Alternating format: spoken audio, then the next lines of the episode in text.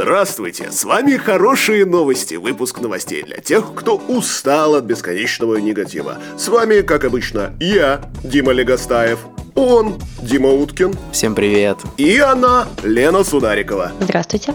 Ученые нашли новый способ очистки сточных вод и опреснения морской воды, что уже приятно случилось-то в Сибирской академии, Российской академии наук. И ускорение процесс опреснения воды придумали за счет отделения гидратов, за счет того, чтобы превращать, ну, замораживать фактически жидкости, но замораживать таким образом, чтобы в лед превращалась только чистая вода. Дальше можно отделить примеси. Вот, собственно, метод, который они обнаружили, это тоже такая разморозка. Сегодня, видимо, какая-то у меня тема дня. Такая все хорошенечко размораживать. Пока что получается килограмм гидрата получать э, за час. Темп не очень высокий, и это не то количество пресной воды, которое хотелось бы человечеству чисто обратно себе возвращать после всей человеческой деятельности. А, но, тем не менее, а, исследование многообещающее и весьма приятное. Вообще, всякие исследования, которые позволяют нам очищать воду или опреснять воду, они все перспективные, потому что нужны как на Земле, так и в космосе. В общем, как в быту, так и ну, в районе там атомных тепловых электростанций. Поэтому отличный шаг в сторону большего количества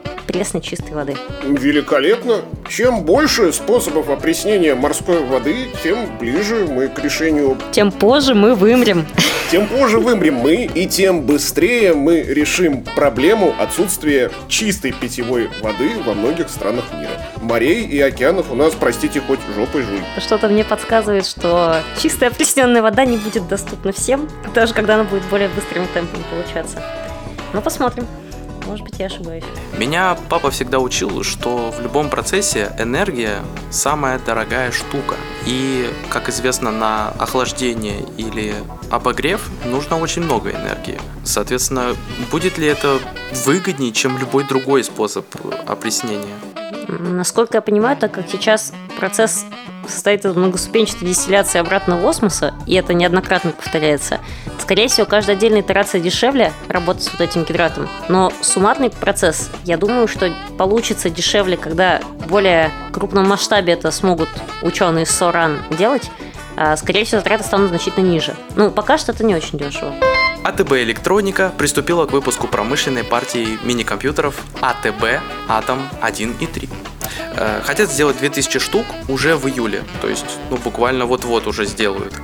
И это достаточно быстро.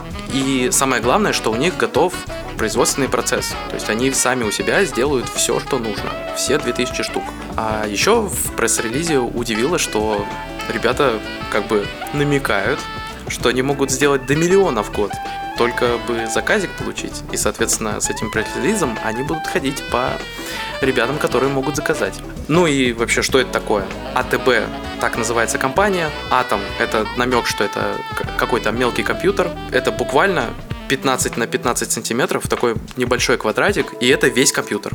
Он умеет, например, фильтровать трафик, если его поставить там где-нибудь рядом с модемом, и собирать данные, если, например, много умных устройств, э, куда должны посылать же свои данные, они вот могут послать на такой вот маленький компьютер, который совсем справится. Или сделать вообще персональный компьютер, купить себе монитор, сзади нашлепнуть вот этот квадратик 15 на 15, и хоп, получился настоящий компьютер.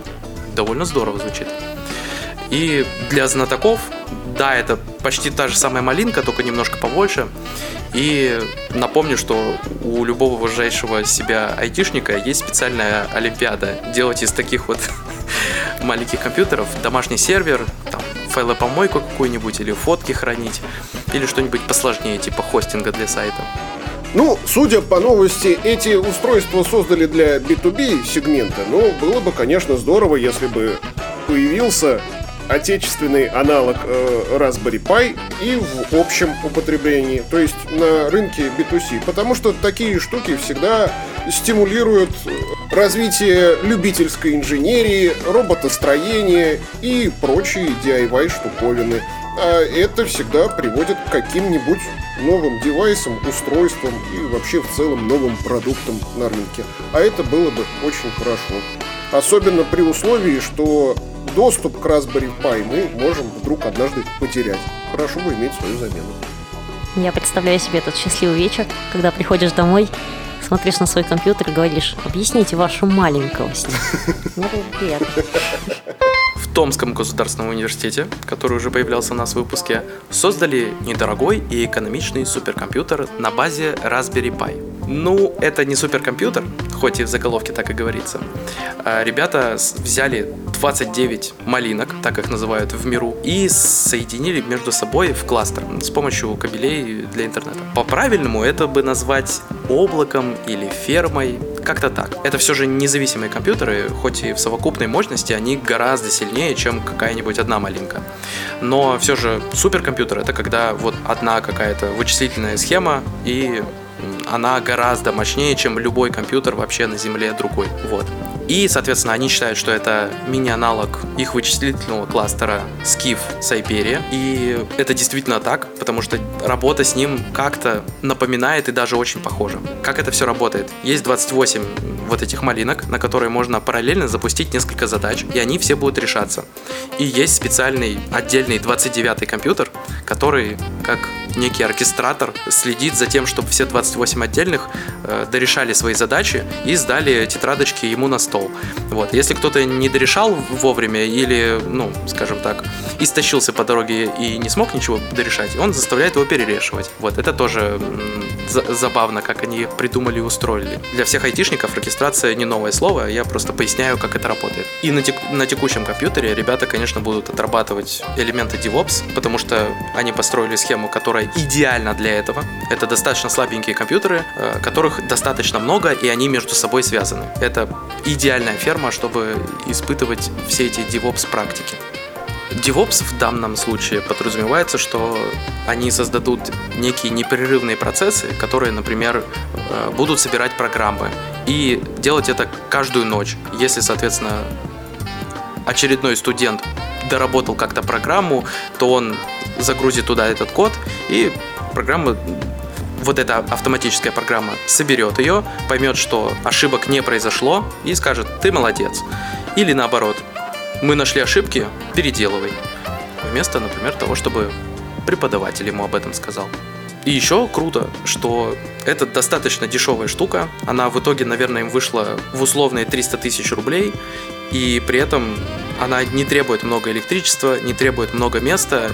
И буквально подсоединил в розетку, и у тебя целый кластер. Крутое решение, вообще хвалю.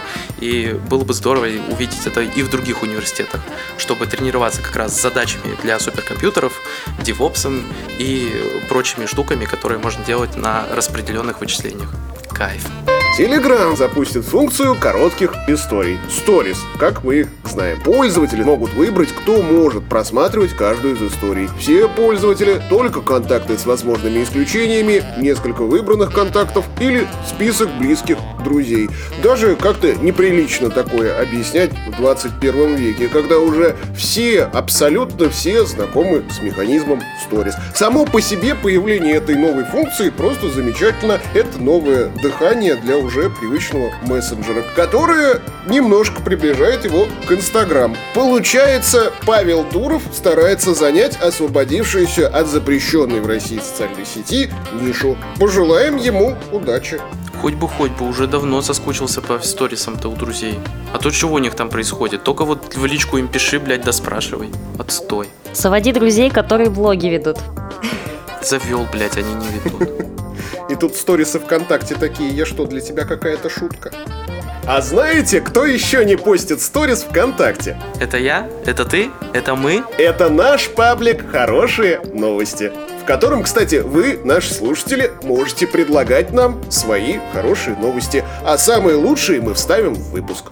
Электропоезд ЭП-2ДМ прошел сертификацию и может кататься по России. Он состоит из русских компонентов на 100%. Их собрали из 80 компаний. То есть это ого-го какое предприятие, которое софинансировал Фонд развития промышленности РФ. Спасибо им за это. Электропоезд производится в Демиховском машиностроительном заводе. То есть ЭП Электропоезд 2 ДМ Демиховский машиностроительный и самое интересное в нем, что дизайн делали в Lab 250 и э, сделали в итоге прикольный междугородник ближнего сообщения. Сделали огромную черную ливрею вдоль всего корпуса с очень серьезной такой угрожающей маской, красивой. Посмотрите на него.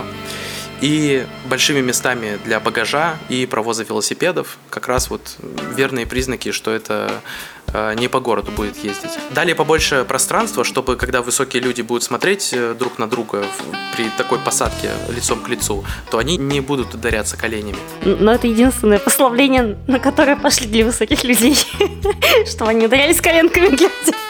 Хотя бы глядя друг другу в глаза. Хотя бы там. Наконец-то! Эта дурацкая типичная ситуация уйдет в небытие. Я как будто вскрыл какую-то хтонь русскую. Говорю, как высокий человек, который бьется коленями в другого высокого человека, глядя ему в глаза. Спасибо тебе, Трансмаш Холдинг. А еще в Трансмаш Холдинге придумали, как обслуживать электрооборудование, потому что придумали вообще весь поезд. И пришли к модульности. То есть, если какой-то из автоматов устал, то его полностью достают и уже э, заменяют и отправляют дальше работать машину. А этот автомат, соответственно, уже там отремонтируют, отработают и где-нибудь э, заменят на новые узлы, потому что он сам внутри тоже модульный. И обновили всякие узлы, типа зацепов между, собственно, вагонов, э, тормозов, так что поезд теперь и стартует, и останавливается плавно, а не рывками вот этого характерного и поехали уже не будет. Но, конечно, наиболее широкой аудитории наших слушателей будет интересно узнать, что усовершенствована конструкция пассажирских диванов, салоны оснащены жидкокристаллическим информационным табло, эргономичными поручнями, светодиодным освещением, а также высокоскоростным Wi-Fi. Иными словами, весь джентльменский набор, без которого мы не можем мыслить современный транспорт, здесь присутствует. Передаю привет всем тем людям, которые говорили, что из-за иностранных санкций никаких поездов и прочего транспорта мы сами производить не сможем. Сможем, да еще как! А еще она поразительно похожа на Иволгу, и как будто бы появляется конкурент просто Иволги. Иволга трепещет. И вот та же компания разрабатывает и производит. Подождите, так все понятно, блядь. Э, ЭПД 2ДМ, это ж электричка будет. Она вот везде и будет как серьезная лошадка кататься. А Иволга нужна для этих диаметров скоростных. Все. Она там так и будет тусоваться какое-то время.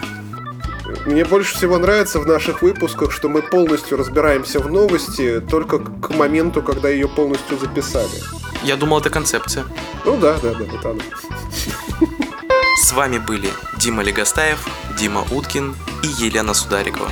Подписывайтесь на нас. ВКонтакте, Яндекс.Музыка, Ютуб, Рутуб, Мейв. Все ссылки ждут вас в описании.